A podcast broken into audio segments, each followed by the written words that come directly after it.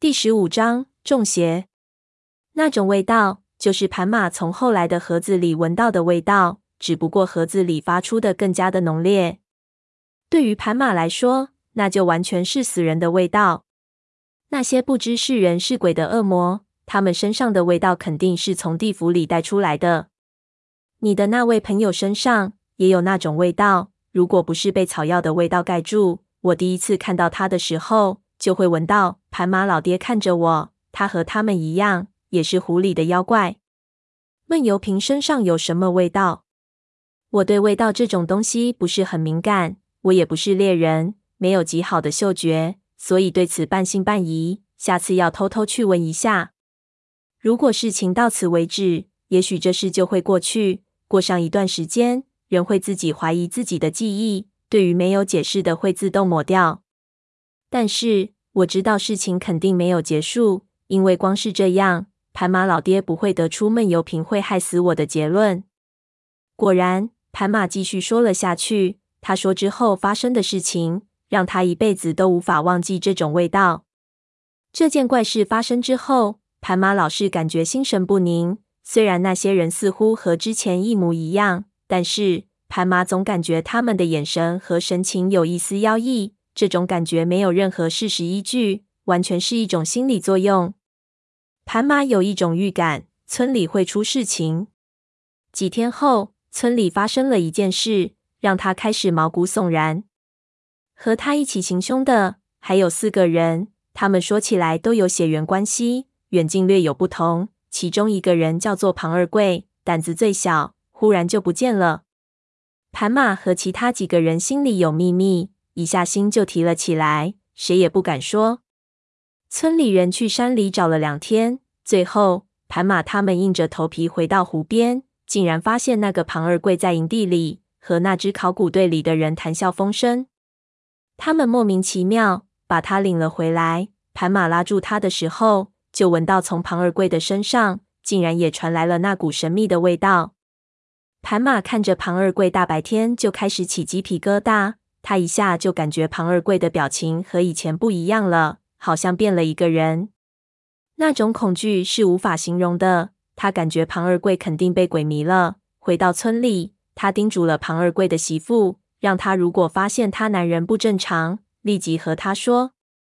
但是他媳妇没有机会去发现了。第二天，他媳妇起来后就发现庞二贵吊死在床边上，整个屋子里。弥漫着那股奇怪的味道，村子里以为是庞二贵想不开，或者是被狐仙迷了。盘马心里明白，惶恐不安的他更加确定那些人是妖怪，肯定是庞二贵中了邪了。庞二贵的媳妇被吓坏了，再也不敢住那个房子，搬回了娘家，那房子就荒废了下来。其他几个人吓得要命，两个搬出了村子，盘马和另外一个留了下来。晚上根本都不敢睡觉，借了好几只狗，唯恐下一个就是自己。但是狗也没有用。一个星期后，和他一起留下的另一个人也失踪了。两天后，一个小孩在庞二贵家废弃的房子里发现了他，他吊死在和庞二贵一样的位置上。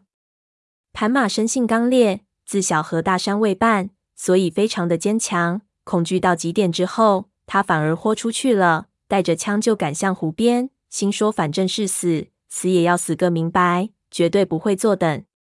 但是他进山之后，正巧考古队开拔，盘马是在半路上遇到的队伍，似乎他们不再需要向导。盘马之前已经想得很决绝，但是一见到他们，一下就软了。他胆战心惊的随着队伍出了山。如盘马之后所说的，考古队带着散发出奇怪气味的盒子离开了村子。再也没有出现，一直到现在。逃到另外两个村的人没有出事情，盘马胆战心惊的过了一年，才逐渐放下心来，相信他们真的走了。这一件事犹如噩梦一样，一直缠绕着盘马，那种恐惧我可以想象。军队走后半个月，为了弄清到底发生了什么，他再次回到了湖边，绕着湖边走了一圈。他发现了有一件衣服，不知道怎么被冲到了岸上。在那件衣服里，他发现了那块奇怪的铁块。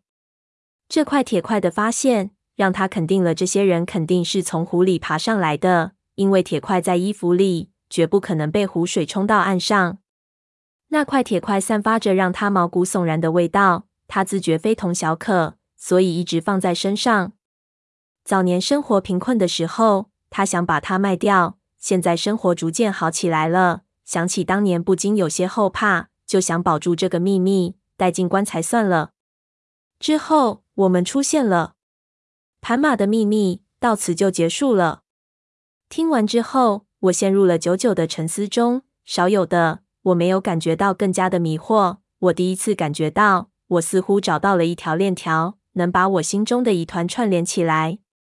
这些谜团都好比一根根双头的螺纹钢管，连接的地方都是一个疑团。但是把其中两个疑团连起来，那么四个谜团就会失去两个。把所有的钢管连接起来，那么这么多谜团可能只剩下首尾的两个。所以疑团一个一个连接起来，让人很有快感。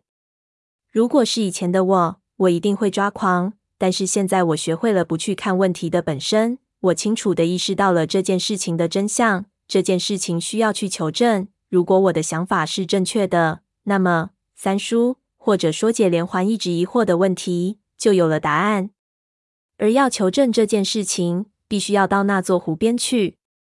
盘马老爹拿出了那块铁块给我看，那东西果然和闷油瓶床下发现的那块一样，同样的铁疙瘩，上面有着古朴的花纹，不过盘马的这一块略大。我特地闻了一下，果然闻到了一股奇怪的味道，非常的淡，几乎无法分辨。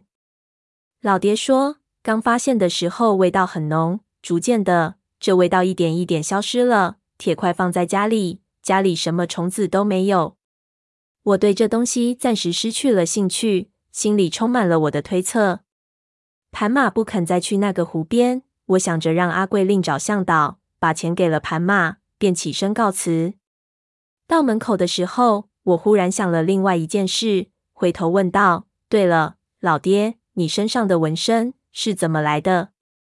盘马看着我，有些诧异。我忽然问这个，他的儿子替他解释道：“这是仿古的纹身，是小时候一个路过的苗人巫师替他纹的。当时我的爷爷救了他的命，他给我爹纹了这个答谢。据说有这个纹身，到了苗寨可以通行无阻，没有人会为难你。”